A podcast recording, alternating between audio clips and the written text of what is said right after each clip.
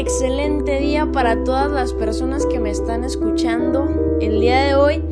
Qué bueno que están aquí porque van a ser dignos de escuchar esta historia, que digo historia, que les traigo. Primero que nada les quiero compartir que estoy sentada en mi closet, que además es súper pequeño, pero estoy sentada en el rincón de mi closet por esto de que hay que mejorar la calidad de audio, ¿no? Para que puedan escucharme claramente, ¿no? Aparte, es mi segundo podcast, entonces ya, ya estoy curtida, ¿no? Ya, ya no me voy a equivocar, ya voy a decir todo bien, ya está la dicción al 100, 100%.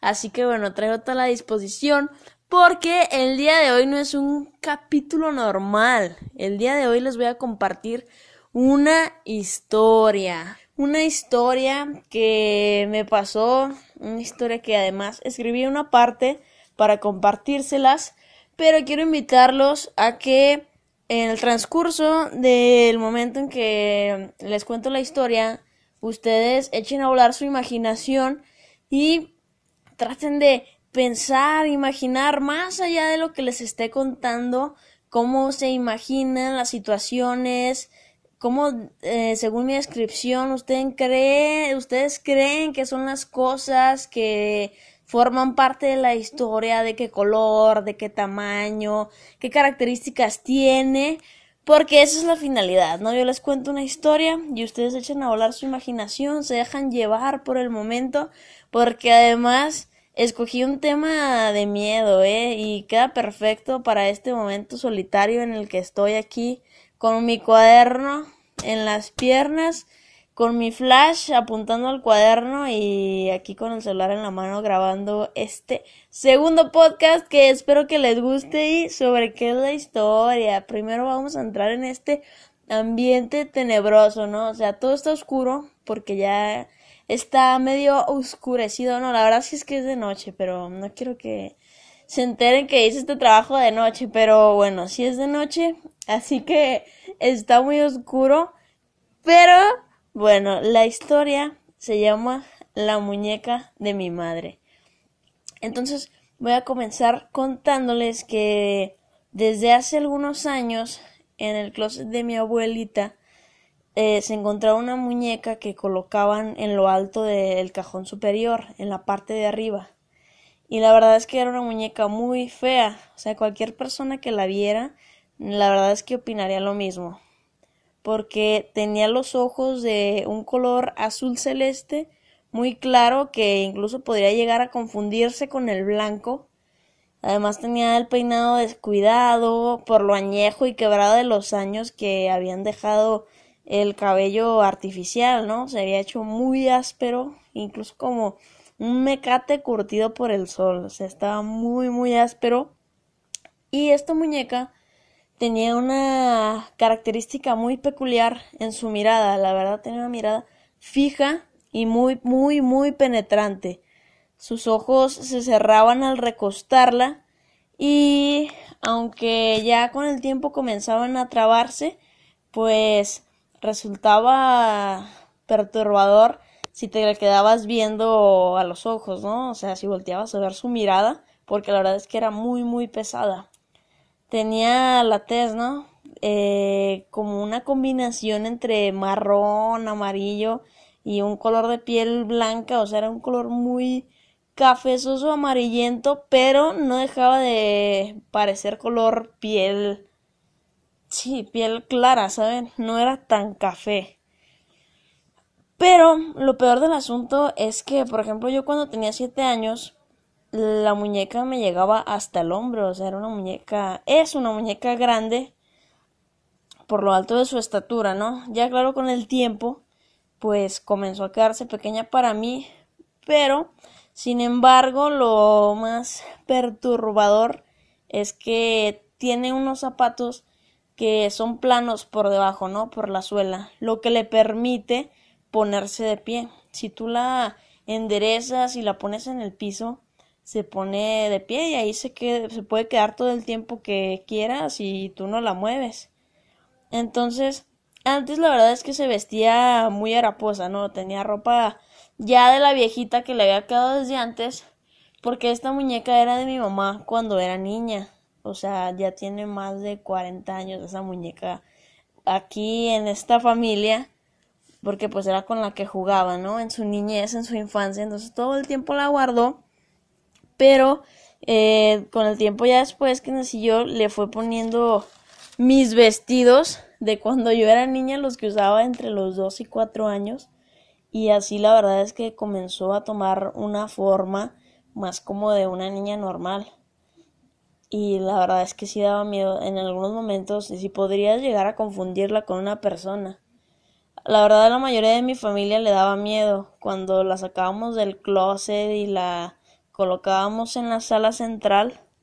Luego ya le lavaron el pelo y la peinaron, pues la gente en la mayoría reaccionaba con pues con mucho susto, ¿no? inmediatamente agregaban comentarios como que qué fea estaba la muñeca y que daba miedo y que era muy tenebrosa, pero que además resultaba muy incómodo de verla.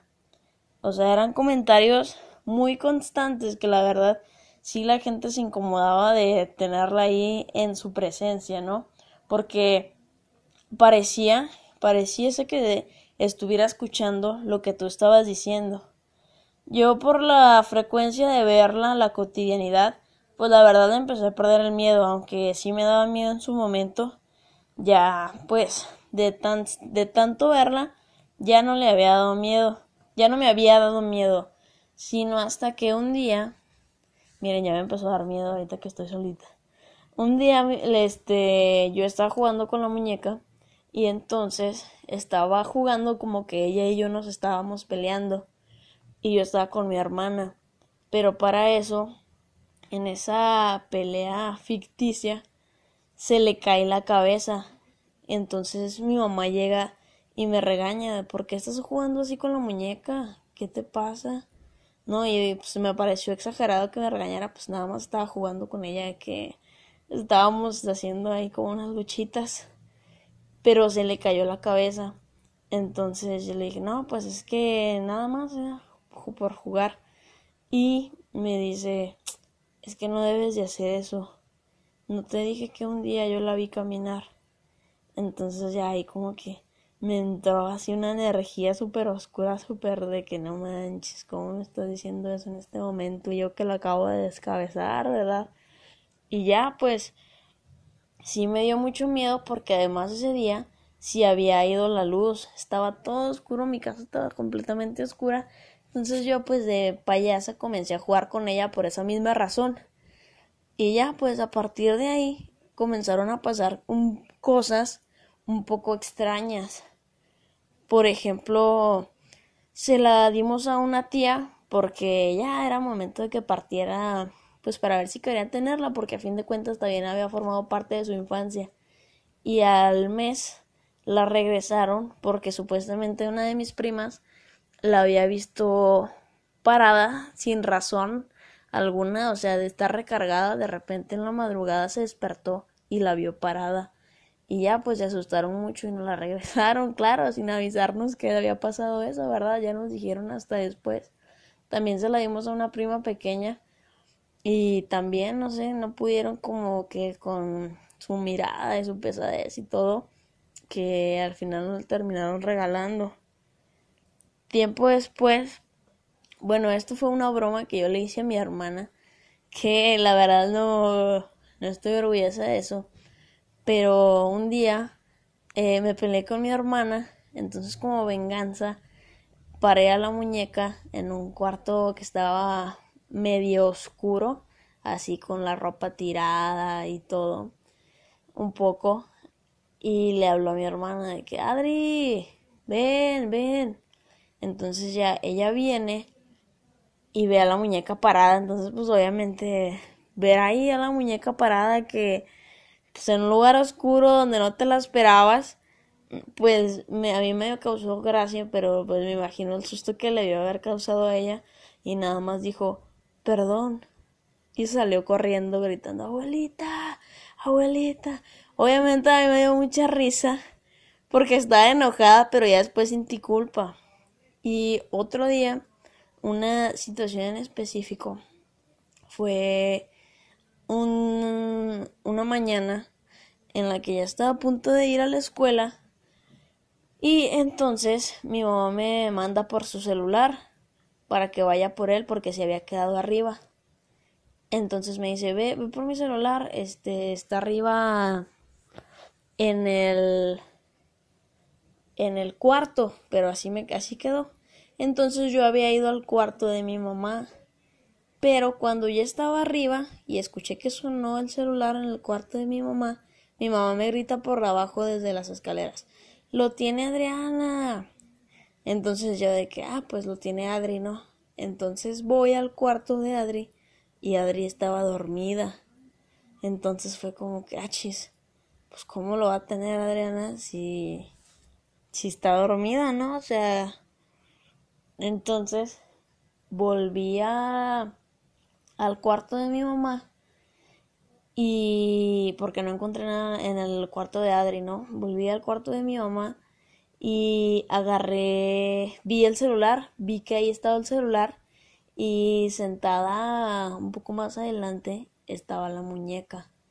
Entonces ya pues agarré el celular y ya me fui y me bajé. Entonces ya cuando iba en camino a la escuela con mi mamá, le dije, oye, ¿por qué me dijiste que Adri tenía el celular si ella estaba dormida?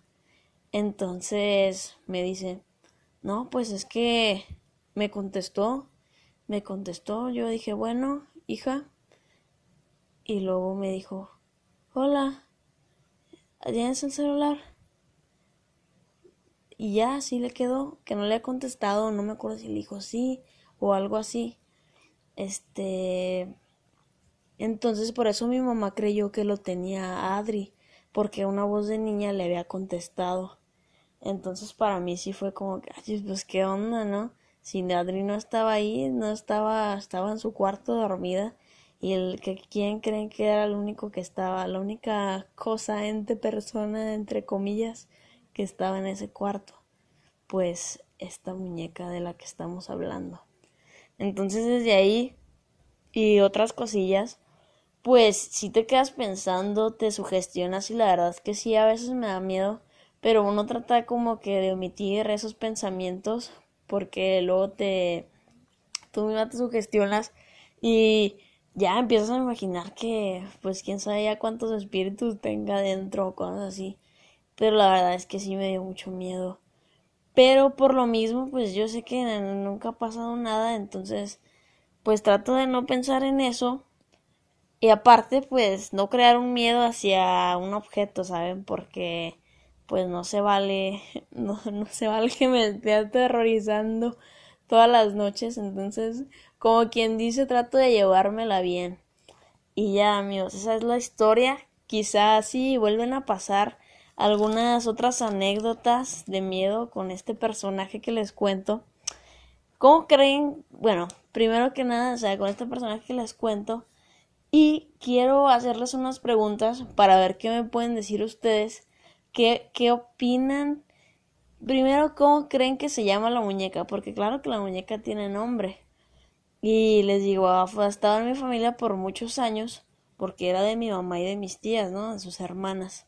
Pero quiero que me digan cómo se imaginan que estaba la muñeca sentada en el cuarto, qué había en el cuarto, qué se imaginan que le contestó a mi mamá porque, pues, la verdad es que para mí, o sea, no, no soy mucho de que me pasen eventos paranormales, pero estos sí son reales y sí, sí son como que, ay, pues te dejan pensando, ¿no?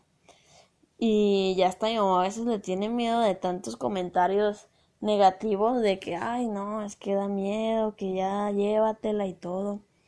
Pero bueno, aquí es cuando quiero que echen a volar su imaginación y traten de describirme eh, la sensación, el tipo de lugares en el que se encuentra, cómo, cómo es que estaba cuando mis primas la vieron parada, cómo se despertaron, cómo se dieron cuenta, que echen a volar su imaginación y traten de describir los lugares, no sé, algunas, cómo reaccionaron, cómo se llamaban mis primas, cómo se llamaba eh, mi sobrina y así muchas cosas, ¿no? Así, incluso si ustedes tienen alguna historia paranormal con un objeto en particular, y si no, pues también con cualquier otro evento, ¿no? No sé, cosas que se mueven o algo así, también me lo pueden compartir y me lo pueden dejar acá abajo.